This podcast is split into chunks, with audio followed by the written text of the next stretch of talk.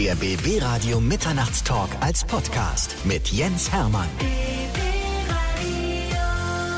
Bei mir ist Daniel Donskoy. Herzlich willkommen. Tagchen, ich freue mich sehr, hier zu sein. Das ist das Allround-Paket sozusagen. Schauspieler, Sänger, Produzent, Multitalent eigentlich. Danke, das ist sehr nett. Es ist immer so komisch, sich das über sich selber äh, sagen zu lassen. Aber ja, Aber ich, stimmt ich mach, das, ja? stimmt, ich mache die ganzen Sachen. Äh, irgendwie kriege ich es nicht hin, es nicht zu machen. Deswegen mache ich's. Sag mir mal, was ich vergessen habe. Ähm, da sind noch viele Sachen bei, die du noch machst und die wir gar nicht aufgezählt haben, ne? Äh, Ja, ich, ich weiß es manchmal selber nicht. Ich wach morgens auf und habe keine Ahnung. Ich weiß, gerade fokussiere ich mich auf die Musik und das Schauspiel und das sind so die zwei Sachen, die am wichtigsten sind. Aber ich schreibe auch, ich schreibe gerade an einer Serie, ich schreibe an einem Film. Ja, es ist einfach ein Riesengeschenk, in diese Branche gekommen zu sein. Und warum sich dann limitieren? Es gibt so viele wunderschöne Sachen, die man hier machen kann, Geschichten, die man erzählen kann. Und das Leben ist dann doch vielleicht irgendwie ganz schnell vorbei. Deswegen will ich immer alles äh, noch mitnehmen. Wir werden das alles im Detail mal anreißen. Ich sage nur für die Frauen, die hier sind. Also bisher war es ja immer so, dass Barbara Schöneberger so mich so ein bisschen angeschmachtet hat, ne? Ich bin Barbara Schöneberger und ich grüße ganz herzlich Jens Hermann. Ja. Jens Hermann. Oh. Jens Hermann. Seitdem du bei Barbara Schöneberger in der Sendung warst, bin ich kein Thema mehr. Oh nein, das tut mir wahnsinnig leid. Ich wollte ich wollte eure Romanze nicht kaputt machen. Das war nie meine Intention. Das wollte ich nie, das wollte ich auch bei anderen nicht. Ich sag nicht mehr dazu, aber So muss man sich ungefähr vorstellen. Also du bist ja auch Model und dementsprechend ist es einfach so, wenn ihr irgendwo auftaucht hier in der Redaktion, die Frauen drehen komplett durch. Barbara Schöneberger dreht komplett durch und alle anderen Frauen auch. Ja? Hast du diese Wirkung auf Frauen hast du ja. ja, man man versucht immer, also ich nicht Mann, ich versuche nicht die äh, wenn man man sollte sich nicht äh, seiner Wirkung bewusst sein, weil das ist nicht gut fürs Leben. Egal was man macht. Ähm, ähm, es geht einfach darum, einfach der Mensch sein, der man ist. Und natürlich ist es schön, wenn man äh, ja positive Vibes zugeschickt bekommt. Zwinker. Jetzt sagen einige Frauen vor dem Radio, Daniel Donsko habe ich doch schon mal gehört, das ist doch der Pater aus St. Mike. Genau. Der, der Genau. immer nichts drunter hat. Und der, der als Pfarrer auch flucht wie ein Rohrspatz. Ja, genau. Das finde ich total witzig. Ja, wir hatten also mein, mein Lieblingsfluchwort, also die versuchen ja immer, es läuft ja beim Privatsender, deswegen muss man immer gucken, was man darf, was man nicht. Und dann haben sie gesagt, so, ich, wir brauchen wirklich was richtig Böses. Und dann habe ich so, okay, geil. Bumsfrikadelle. Und es ist richtig abgegangen. Das ist aber so geil zum Brüllen. Du bist so eine olle Bumsfrikadelle. Das ist also, ja, das ist jetzt mein neues Lieblingsfluchwort, wenn ich in Berlin unterwegs bin. Der Daniel ist übrigens äh, mehrsprachig, also fünfsprachig bist du, ne? Ja. Russisch kannst du? Äh, He- Deutsch, Hebräisch? Russisch, äh, Hebräisch, äh, Englisch und äh, so eine, ja, Französisch und Arabisch habe ich in der Schule. Die beiden Sachen sind so, die gemischt zu einer Sprache. Wollen wir das mal vielleicht erstmal am Anfang mal erzählen? Ja, Weil ich gern. finde das eine sehr interessante Geschichte. Du bist in Moskau geboren, Genau. 1990. Moskau, Genau. aber kurz danach umgezogen nach Berlin. Nach Berlin, genau. Also nach dem Mauerfall vor der Wiedervereinigung sind wir nach Hönow angekommen. Hönow! Ist schöne Hönow. Ist, ist, ist in Leuten fragen so, wo ist denn. Hönow? Ja. So, das Ende der U5. Ja. Noch nie am Alex gewesen. Genau.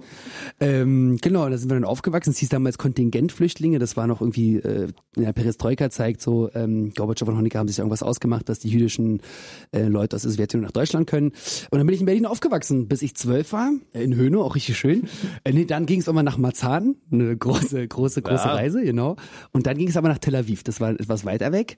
Und da habe ich dann Abitur gemacht. Ähm, musstest von Deutsch umswitchen auf Hebräisch. auf Hebräisch. Und mein erste, meine erste Unterrichtsstunde war, das halte ich fest, Arabisch auf Hebräisch. Ach du Schande. Richtig scheiße. Also wirklich, ich saß dann und dachte mir so, Mama, fick dich. Das habe ich ge- wirklich so, warum? Ich habe auch gesagt, Mama, guck mal, ich zeige dir kurz die Weltkarte. Guck mal, Deutschland, das kann man erkennen, das ist schön, da oben. So, jetzt geht man mal weiter runter, Türkei, Syrien, Irak, Iran, Jordanien. Warum sind wir hier? Ich habe es einfach nicht verstanden als Zwölfjähriger. Weißt du, wenn du, wenn du dort aufwächst, ist es das Normalste der Welt. Du lebst im, im Nahen Osten. Aber wenn du als Berliner Junge da in das Gebiet kommst, ist es erstmal einfach skurril. Die Art, der, die Art und Weise, es ist ja nicht negativ, aber es ist einfach komplett, die Leute sind ganz anders. Es ist lauter, es ist äh, Testosteron geladener, es ist, äh, um sich zu behaupten, musst du lauter sein. Und in Berlin hatte ich schon eine, eine große Schnauze als Berliner, aber das ist nicht zu vergleichen mit dem, was man in Tel Aviv für eine große Schnauze braucht. Und es war schon krass, aber es hat mich für mein Leben geprägt und auf eine sehr positive Art und Weise. Aber als Kind, das ist schwer, so. Also ich wollte es nicht. Wie lange hast du gebraucht, bis du Hebräisch drauf hattest? Ein Jahr. So schnell geht ja. das, ja? Na, ich Das war ist in ja der so eine Schule, ich schwere musste. Sprache, Ja, meine Güte. es gibt ganz, ganz viele Konsonanten, die im Deutschen gleich sind. Also, also es ist relativ hart. Mhm. Ähm, deswegen ging das eigentlich und ich musste, als als Zwölfjähriger geht's wahrscheinlich einfach ganz schnell rein. Jetzt sag doch mal bitte auf Hebräisch, dass du dich freust, dass du hier bei Mitternachtstalk bei BB Radio bist. אני ממש שמח שאני פה בשיחה איתך בחצות בלילה.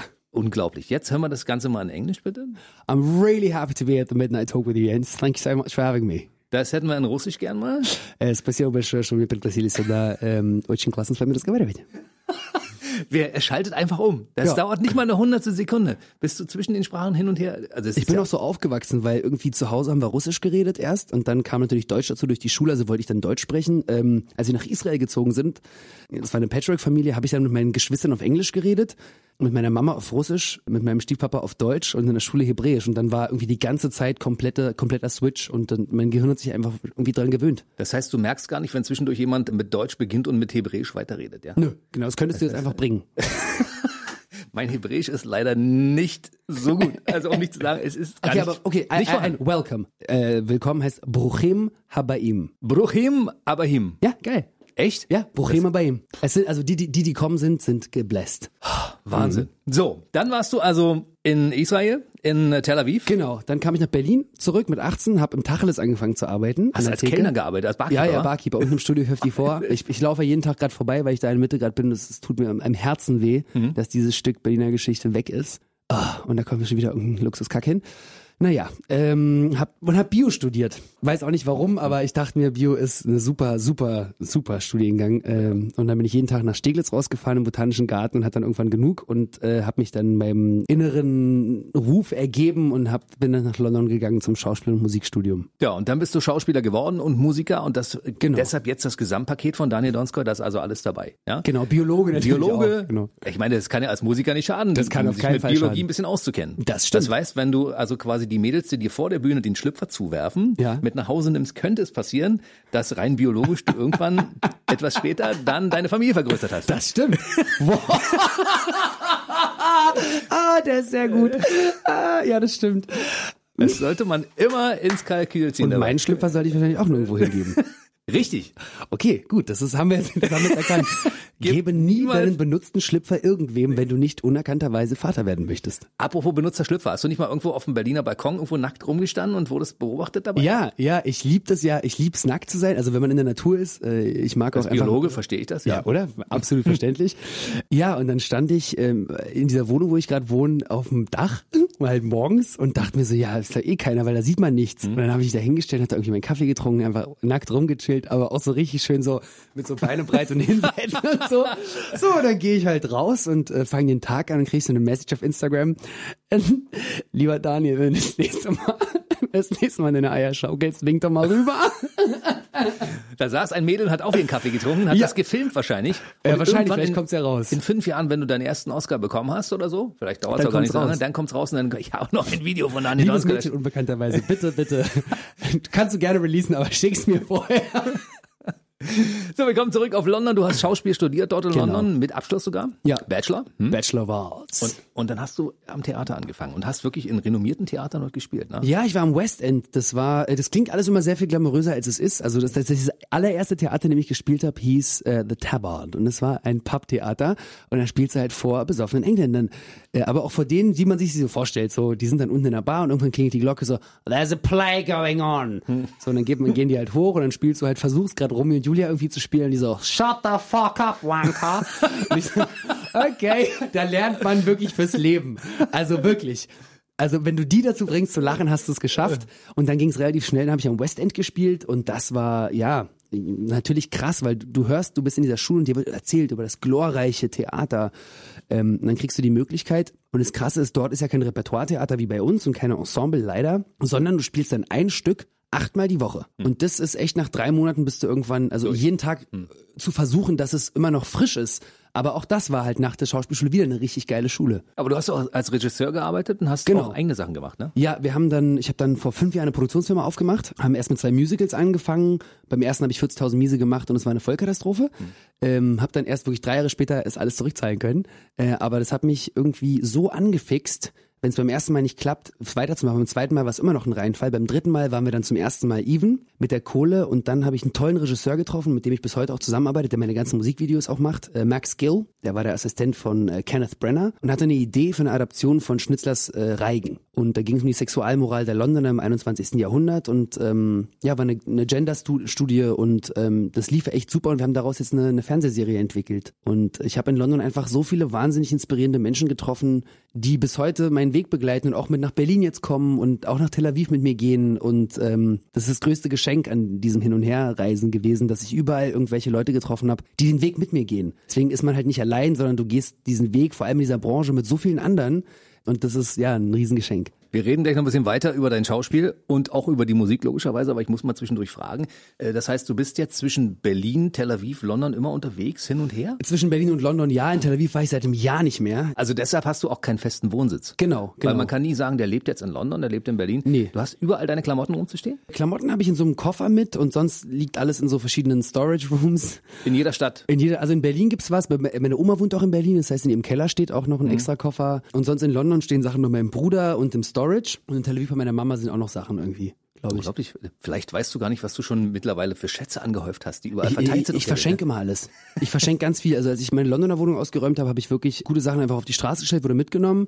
Äh, Möbel habe ich irgendwie da gelassen an den nächsten, der es äh, einfach genommen hat. Und äh, ich finde, es ist total befreiend, sich von Sachen zu trennen, weil der Schrank macht uns zum beschränkten Menschen. Ähm, Weil es ist einfach so. Sobald du Sachen anhäufst, hast du eine Verantwortung für die Sachen, die du trägst. Seien es Klamotten, seien es äh, Lebensmittel im Kühlschrank, was, was auch immer es ist. Und es ist einfach beschränkend, weil du brauchst sie irgendwann. Man gewöhnt sich an Sachen, du gewöhnst dich an so viel Komfort und ähm, Manchmal ist es einfach schön, nichts zu haben, weil du dich dann nur voll und ganz darauf konzentrierst, was du in dem eigentlichen Moment machen möchtest. Eigentum verpflichtet. Total, hundertprozentig. und es gibt diesen schönen Song von Silbermond. Leichtes Gepäck, ja? absolut. Alles auf den Haufen werfen, Total. anzünden, weg Ja, mit dem Scheiß. Irgendwie geil. Heute, du hast alles mit, was du besitzt hier. Du hast ein Hemd an heute, Ja, Schuhe dabei. Schuhe, guck mal, den Koffer, der Koffer steht in der Ecke, alles da, ja. Gitarre ist auch da und Und das, super. Genau. Wir reden gleich über die Musik, aber Schauspiel sind wir noch nicht fertig, weil du hast natürlich, nachdem du zurückkamst von London aus nach Deutschland, hier diverse Rollen gespielt. Also ich habe dich im Tatort gesehen, Mhm. da warst du einmal ein Böser, ein Mörder, ne? Das hat so viel Spaß gemacht. einmal der Gerichtsmediziner. Ja. Das war auch cool. Mit Da drehen wir auch Nummer zwei dieses Jahr. Ah, ja, ja. Und äh, natürlich der St. Mike. Genau. Den hast du gespielt und auch die, diverse andere Sachen. Ja, ich habe äh, einen Kinofilm gedreht, da geht es um die Entstehung eines israelisch-palästinensischen Jugendorchesters, angelehnt an das Barenboim-Orchester.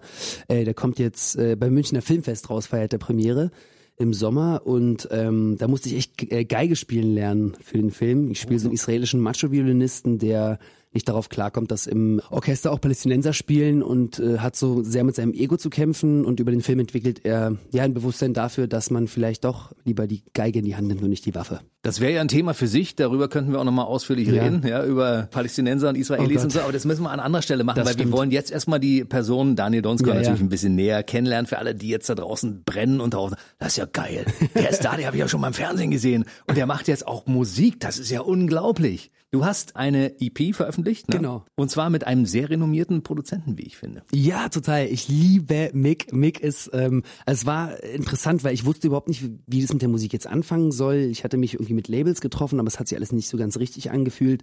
Und dann sagte jemand, schreib doch einfach die Produzenten an, die du geil findest. Und dann habe ich mal geguckt, was in Deutschland in den letzten Jahren produziert wurde und kam immer wieder auf Mick Schröder beim Hören. Ich hatte nie geguckt, wer, was der Name ist und hatte ein paar Produzenten angeschrieben und Mick hatte ich geschrieben, lieber Mick, mein Name ist Daniel Donskoy, hast du mal Bock auf einen Kaffee? Und er schrieb zurückkam, er schrieb direkt zurück, ach wirklich bei den Ärzte, ey Keule, klar, komm vorbei. Und ich war nur so, geil, das ist ein Mensch. Und haben uns getroffen, es war auf Anhieb direkt so, ja, der ist einfach ehrlich. Das, er sagt, was er will, er sagt, was er nicht will.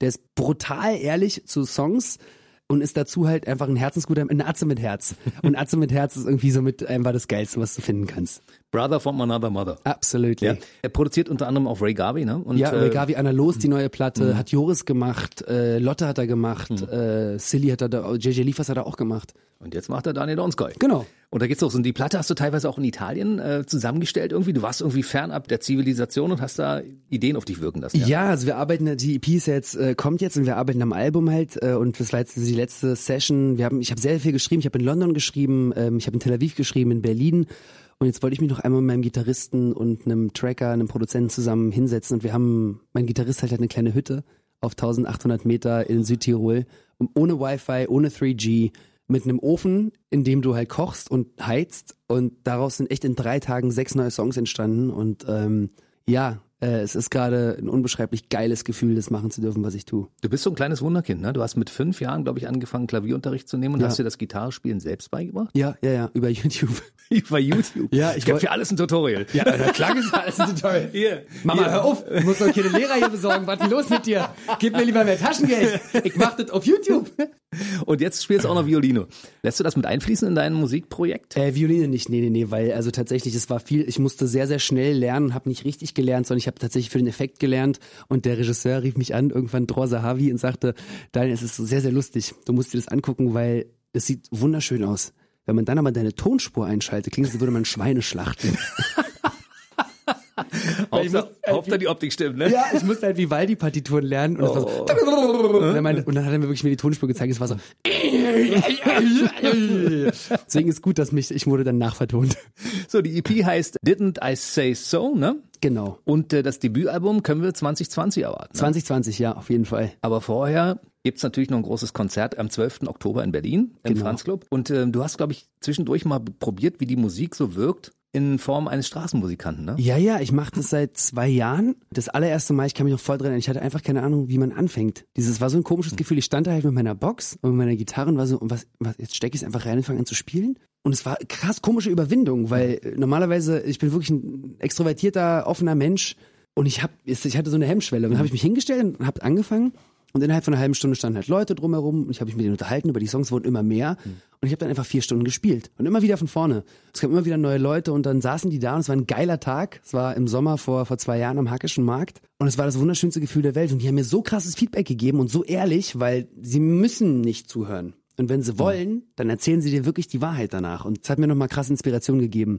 Und ich freue mich jetzt übelst natürlich, das erste Mal auf eine, eine, eine eigene Tour zu spielen. Ich habe dieses Jahr zum ersten Mal supported. Habe ich, war ich bei, Bei Lea Lea, als ne? Support, genau. Auch ein krasses Gefühl. Erde total. Ich war am Tag vorher, war ich bei einer äh, Filmpremiere und es roter Teppich und alles ist so, ah, da, da, da, da, hier, Daniel, Daniel, Star. mach mal Foto, genau. Und am nächsten Tag so, was bist denn? Bist du Support? Ja, gibt keinen Soundcheck, Wiedersehen. Muss man auch mal erlebt haben. Muss man auch mal erlebt haben, so Essen ne, ist nicht, hier sind Reste. Aber geil, das ist so gut, weil es ist so eine geile Kombination aus beidem, weil so viel was passiert als äh, irgendwie äh, erfolgreicher Schauspieler, was auch immer, es ist ja alles Fake. Also die, dieser, äh, dieser Erfolg, der dir angeschrieben wird, das ist ja nur eine, das ist ja nur ein, eine Seite des Gesehenwerdens, weil man ist ja immer auf diesen Events mit anderen erfolgreichen Schauspielern und man steht da und lächelt um die Wette. Und da geht's ja nicht darum zu zeigen, wer du bist, sondern um etwas zu porträtieren, etwas nach außen zu tragen und normalerweise für ein Projekt. Und in der Musik ist es halt nicht so, weil in der Musik muss ich das nicht tun. In der Musik kann ich einfach die Stories erzählen. Und das ist, ähm, ja, fuck, das ist geil, dass beides zusammen funktioniert. Aber die Erlebnisse habe ich natürlich als Radiomoderator auch, weißt du? Ja, klar. Machst dir jahrelang erfolgreich Radio und dann kommst du irgendwo an, du bist der DJ, kannst dein Zeug da hinten in der Ecke stellen. Kannst du mal was von Rihanna spielen? Genau, habe ich nicht bei. Was bist denn du für ein DJ? Ja, äh, aber ist krass, oder? Das ist einfach geil, wenn, wenn dir sozusagen dieser Status für eine Sekunde entnommen wird, an den man sich ja, man gewöhnt sich ja an alles. Du gewöhnst, also ich gewöhne mich dran, wenn ich auf eine Filmveranstaltung gehe, dass man weiß, wer ich bin. Äh, und das ist geil, weil wenn du dann wohin kommst und es passiert nicht, muss man sich ja so, ah, okay, stimmt, fuck. Das ist ja alles nur im Kopf. Das ist ja alles nur, im, das ist alles in der Vorstellung. So ist das. Daniel Donskor ist heute bei uns im BB Radio Mitternachtstalk. Wer sich jetzt informieren möchte über deine vielen, vielen, vielen Projekte, der Ja. braucht erstmal viel Zeit, aber wo kann er dich finden? In den Äh, also sozialen auf Medien? Instagram natürlich Daniel Donskoy und zur Musik gibt's donskoymusic.com. Und dann gibt's noch Daniel Donskoy Official, gibt's ja auch noch, ne? Das ist Facebook, genau. Es, man muss ja mittlerweile, muss Ja, man ja, man muss alles bespielen. Und das krasse, aber das krasseste ist, es hat ja wirklich jede Social Media Plattform ihre eigene Zielgruppe. Also die Facebook-Seite ist ein viel älteres Publikum als Instagram. Also ich bin Facebook-Publikum. Genau. Nein, nein, ich, ich hätte, ich hätte jetzt auf Twitter getippt. Ja, ist schon klar. Und Twitter lieb ich persönlich am meisten, weil da ist einfach, das ist äh, das Zuhause der Ironie und des Sarkasmus. Okay, können wir das mal ganz kurz in Altersgruppen aufteilen, damit wir wissen, welche Altersgruppen jetzt was nutzen? Instagram sind die jungen, also man kann bis, ja auch die. bis, bis ähm, wie viele Jahre? also ich würde mal sagen, bei Instagram ist bei mir maxi, also so bis 30 sind die meisten. Ähm, Da bin ich raus aus der Zielgruppe. Oh, Okay, tut mir leid. Ja. Aber du, du kannst, Ja, also, das es gibt ja- ja immer, weißt du, es gibt nach oben, nach unten immer so eine, so eine, so eine Schwelle. Er versucht es jetzt zu relativieren. Versuch's zu retten, ich weiß nicht, was ich machen äh, soll. Ähm, und Facebook äh, ist dann eher so wirklich zwischen 30 und 50. Ja, okay. Und dann, was gibt's dann? Ab 50 Ab- gibt's dann die. TV-Zeitschrift. das ist gemein. äh, keine Ahnung. Ich weiß es nicht. Ich weiß, also Social Media mäßig, mittlerweile, also, tatsächlich, meine Oma ist auf Instagram. Na, dann ist alles in Ordnung. Dann ist alles in Ordnung. Du hast ja, jetzt hast du es gerettet. Jetzt habe ich es gerettet. Aber die ist auch geil. Die ist immer so, oh, du hast mir ein neues Foto geschickt. Dann sage ich so, mhm. Ja, Und den Oma. anderen Millionen auch. Den anderen auch. Aber nein, das war eigentlich nur für dich. Und geil war auch, weil die peilen es noch nicht so ganz mit der Mucke und beim letzten Video ähm, rief sie mich danach an und im Video gibt's halt äh, Drogenkonsum und Sex und alles und dann rief sie an und sagt sie, Daniel, wenn du noch mal ein Video drehst, bitte nicht so eins. Es hat wirklich gewirkt, als wärst du durch die Hölle gegangen.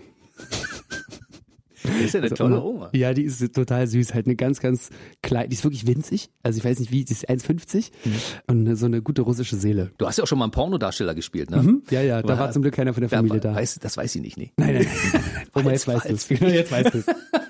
Deine Oma ist übrigens ja äh, eifrige Hörerin des BB an den Mitternachtstalks. Die hört Auf jeden Fall. Ja, auf jeden Fall hört sie da rein. Ja. Hundertprozentig. Die hören alles. Die finden alles. Die sind so krass. Ich darf nichts mehr. Es ist wie das KGB. Augen auf bei der Wahl der Verwandtschaft. Ne? Auf jeden Fall. So, Daniel Donskoy war heute bei uns im BB Radio Mitternachtstalk. Äh, Wir haben noch viel zu erzählen, das weißt du, ne? Wir Auf jeden Fall. aber leider keine Zeit mehr. Oh, scheiße. Das ist schwierig, ne? Scheiße. Aber es hat sehr, sehr viel Spaß gemacht mit Jens. Dankeschön. Ja, mit dir auch. Also dann sehen wir uns bei Gelegenheit mal wieder, wa? Oh, gerne, gerne, Wenn es neue Projekte gibt. Auf jeden Fall. Bis dann, viel Erfolg für dich. Dankeschön. Der BB Radio Mitternachtstalk. Jede Nacht ab 0 Uhr. Und der neueste Podcast jeden Mittwoch.